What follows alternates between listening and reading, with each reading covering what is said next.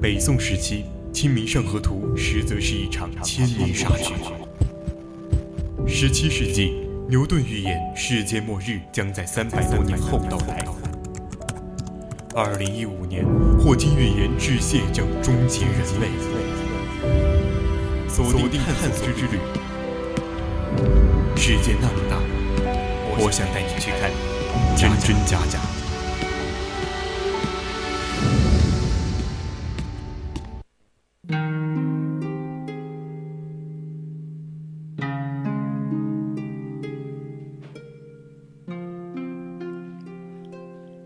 青春调频与您共享，亲爱的听众朋友们，大家晚上好，我是主播张奇斌，欢迎您继续收听 VOC 广播电台为您直播的《百科探秘之探索之旅》。今天我们探索之旅给大家讲述的是奇闻异兽《山海录》。那在我们收听之前呢，千万不要忘了加入我们的 QQ 听友四群二七五幺三幺二九八，或者到荔枝 APP 上与我们互动。我们会时刻关注您的消息。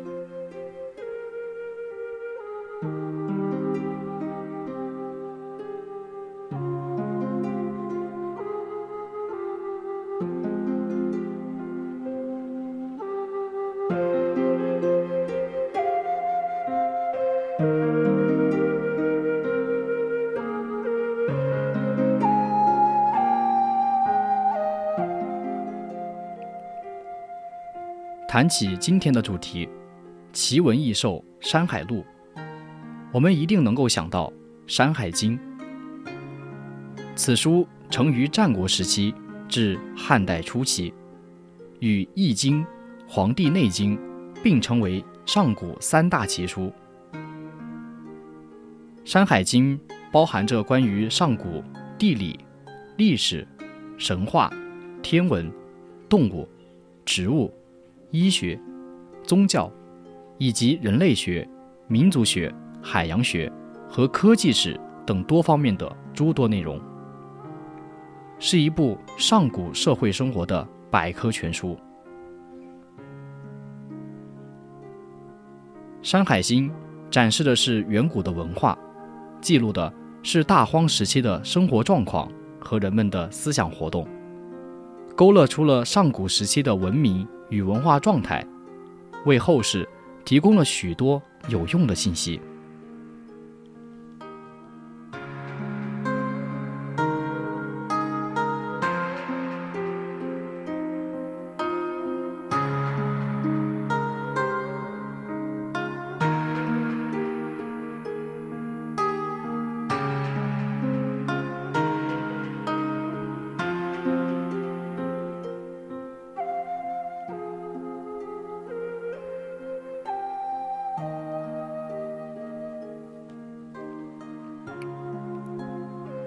它自古以来就被视为一部奇书，超越了时空的限制，继续传奇的人物、灵异的禽兽、域内园林、海外仙山，还有奇珍异宝，形象地展示了一幅幅神奇的远古生活图卷。《山海经》最重要的价值之一，在于它保存了大量的神话传说。除了我们所熟知的“大禹治水”“夸父逐日”“精卫填海”之外，还有很多大家所不熟知的内容，如祭山的仪式、皇帝大战蚩尤。这些传说为我们研究古代的宗教和部落之间的战争提供了极其珍贵的历史材料。书中记载着各种奇思妙想。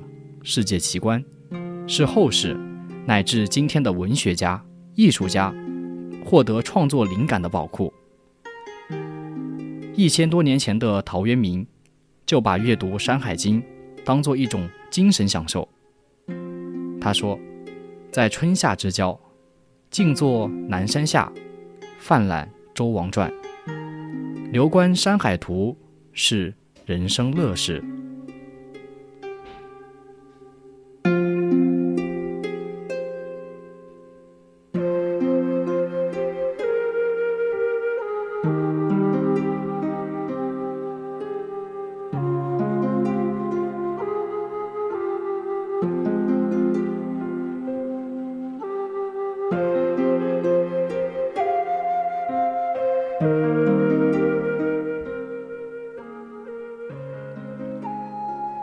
山海经》全书十八卷，共三万一千字。全书内容以五藏山经五卷和海外经四卷作为一组，海内经四卷作为一组，而大荒经四卷以及海默内经一卷又作为一组。每组的组织结构、字句首尾前后贯穿，纲目分明。山经以山为纲，分南、西、北、东、中五个山系，以道路和方向互为经纬，有条不紊地讲述了每座山的地理位置、走向以及山中的树木和物产，详细记载着矿产的分布，并且对其颜色、光泽、硬度有着详细的说明。其中还记载着各种动植物的形态及药用价值。在叙述河流时，说明其发源、流向以及主要的水系和支流的分布情况。该书按照地区的地理位置所记的事物，大部分由南开始，然后向西，再向北，最后到达大陆的中部。九州四围是东海、西海、南海和北海。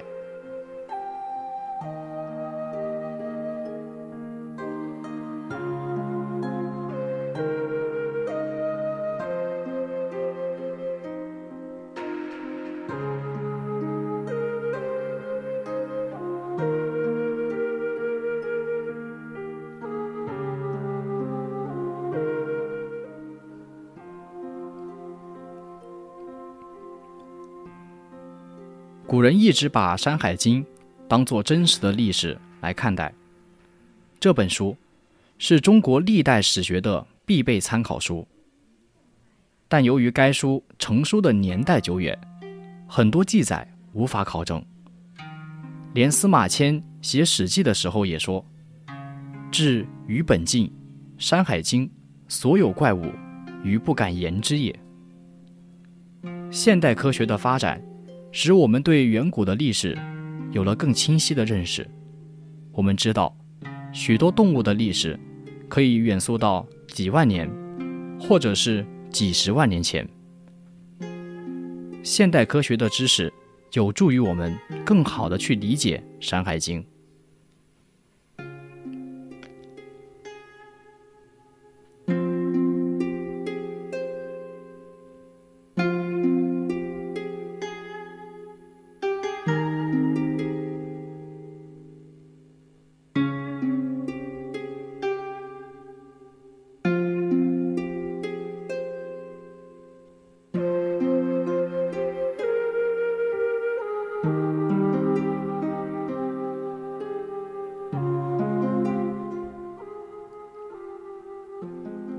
山海经》在很长的历史时间里是藏于深宫王府的，在民间则成为了巫士和方士所珍藏的秘籍。我们现在看《山海经》，完全是穿越时空、游历古代的知识宝库。在空间上，从海内展现到海外；从时间上，从当世追溯到远古。题山经为藏，其含义是宝藏，即详细的叙述着各山各水所蕴藏的宝藏。而海经、荒经，则记载了很多上古远方的神话传说、神奇巫术、神秘信仰。这其实也是一种宝藏，是人文历史的宝藏。在这里。我们可以追寻到许多中华民族的文化之根。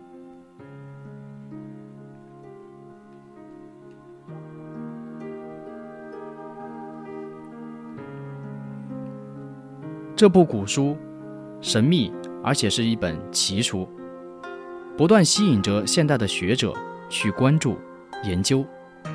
地理学家、人类学家和古代史的专家用现代的观念、科学的方法。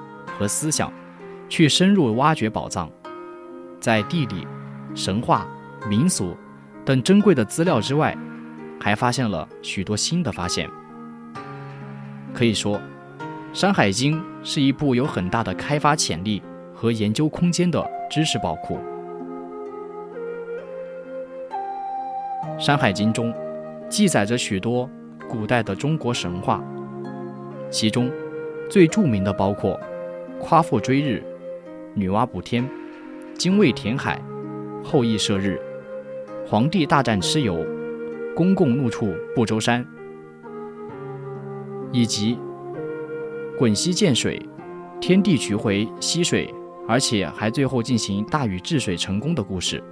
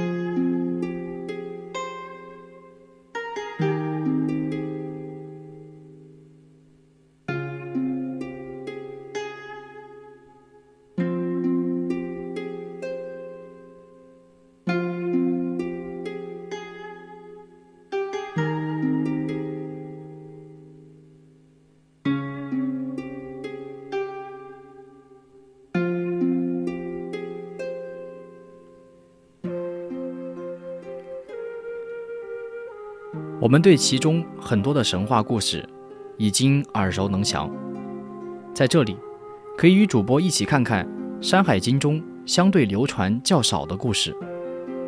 首先是有关刑天的神话故事。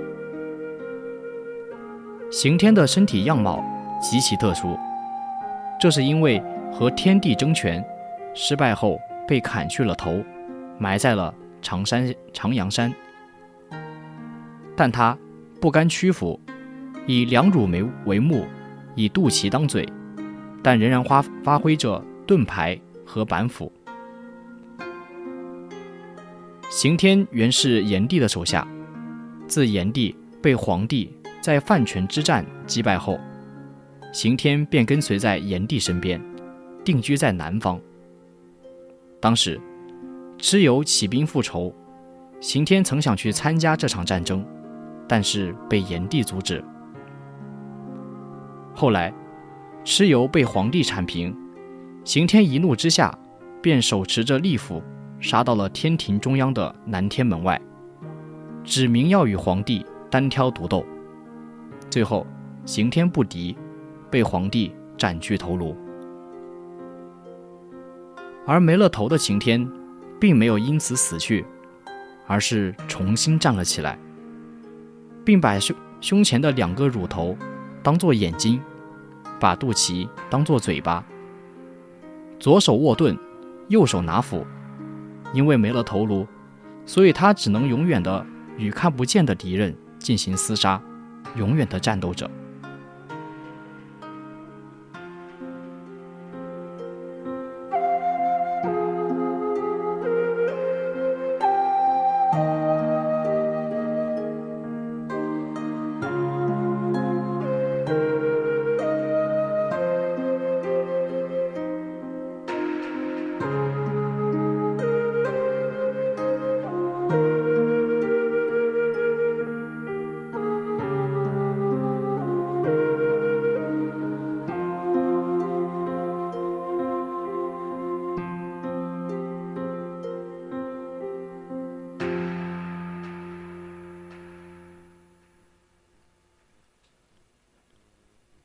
战争有关的故事，就不得不提及黄帝大战蚩尤。而提起黄帝大战蚩尤，我们也不会想，我们也会不由得想起逐鹿之战。地基轩辕在神龙和九黎两部落之间的东南方。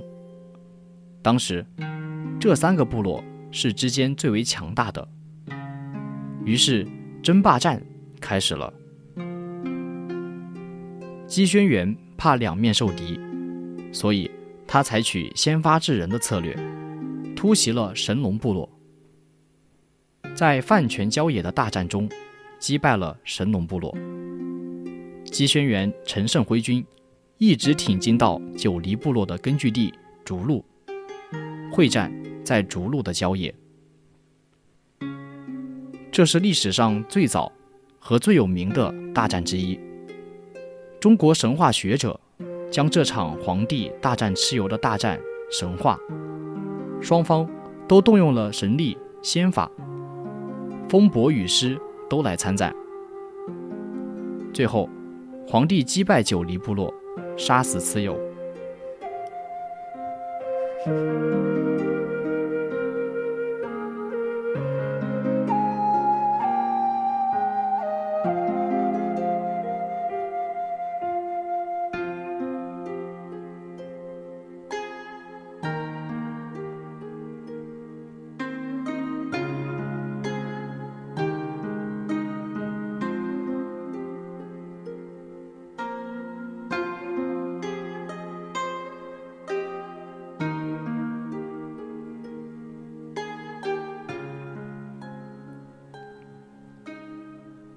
皇帝与蚩尤一共打了三年仗，交锋了七十二次。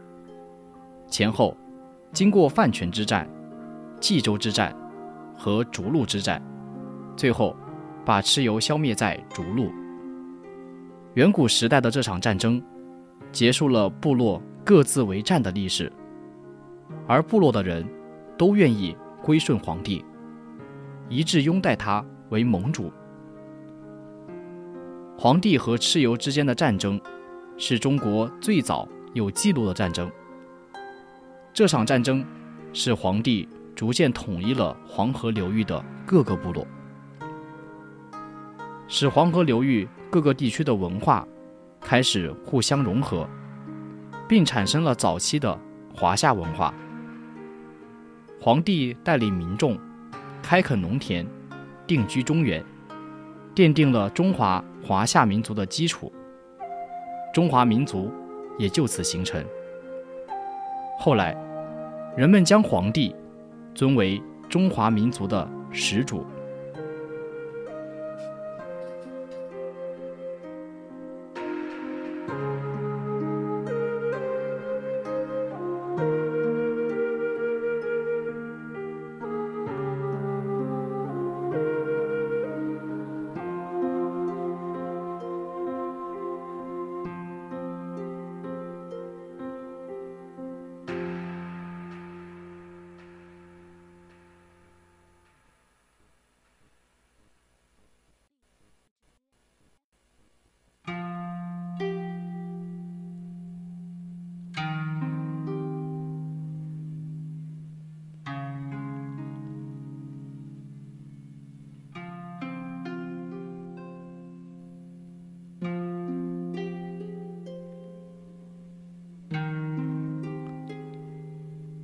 山海经》中的神话令人着迷，而更令人感到神秘莫测的是其中的异兽。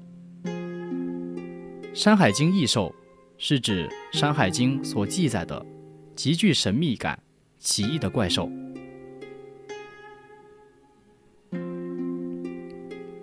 这些异兽让读者一定程度上可以了解古时候的生态环境和古人。对一些未知事物的理解与想象，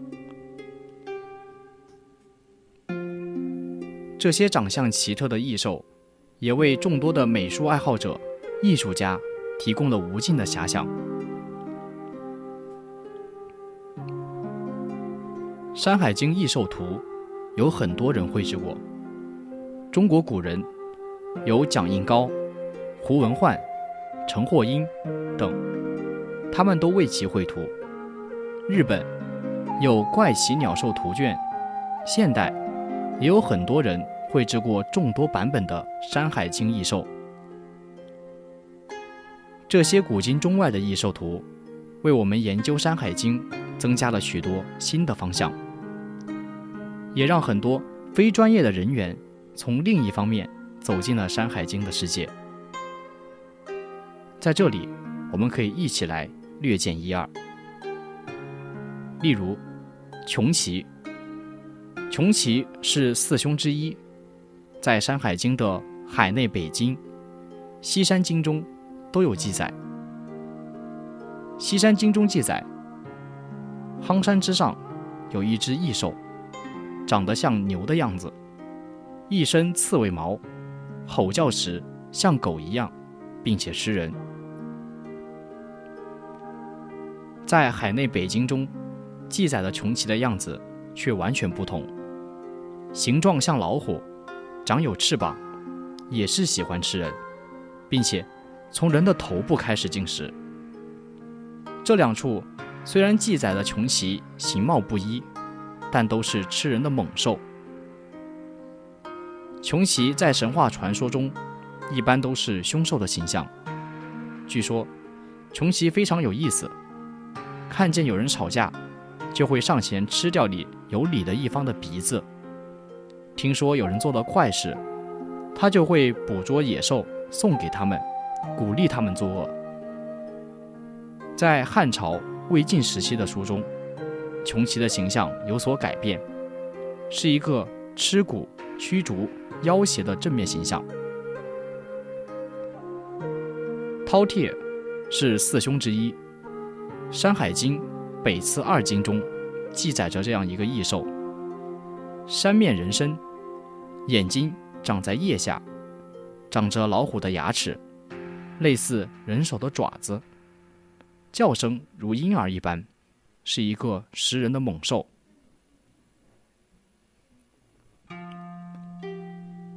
饕餮在很多的书中都有记载，都是恶兽、凶兽的形象，贪婪、贪吃、掠夺他人的财物，恃强凌弱。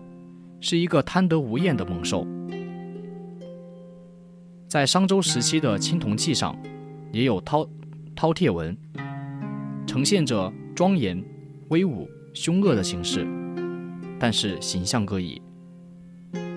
龙、虎、牛、鹿、山魈、鸟、凤、人，各样都有，所以饕餮的具体样子也很难确定。不过，倒是一个一直贪婪的形象。大风，又叫大凤，是神话传说里一种凶恶的鸷鸟。传说中，大风有凤凰的血脉，是孔雀的亲戚，性情凶悍，身体也特别大，展开双翅就能够遮天蔽日，双翅一扇就可以刮起飓风，大树连根拔起。房屋也会成批倒塌。帝尧时期，大风出来作恶，双翅一展，为祸万里，被后羿在青丘之泽所射杀。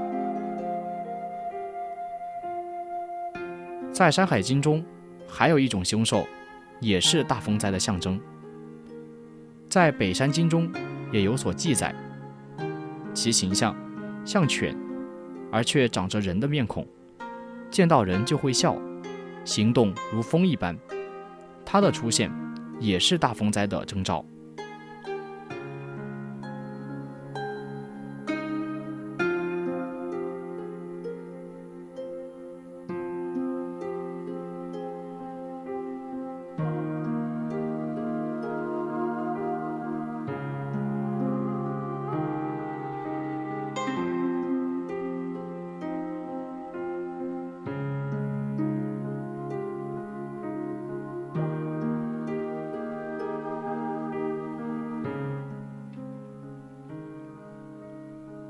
看待《山海经》，可以当做一部神话故事来看。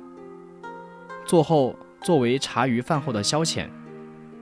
如要研究其中的人文历史，就应像对待任何优秀的传统文化一样，一定要本着去伪存真、弃其糟粕的方法来学习，才能起到积极的作用。不少人在学习古籍。或者道听熟途说的时候，不是为了学习和了解历史的真相，只为了追求神秘和离奇。把古代一些愚昧和荒诞的神话当作真实发生的事情，甚至一边享受着人类进步的成果，一边诋毁着科学的成果和科学家，这是神舍本求末，将糟粕当为瑰宝，反而丢弃了《山海经》的精粹与精华。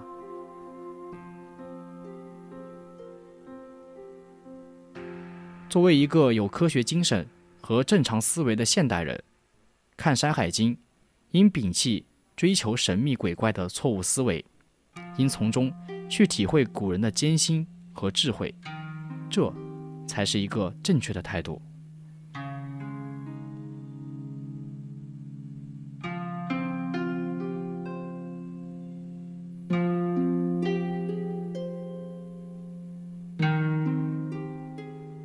本期文章转载自网络，今天的探索之旅到这里就结束了。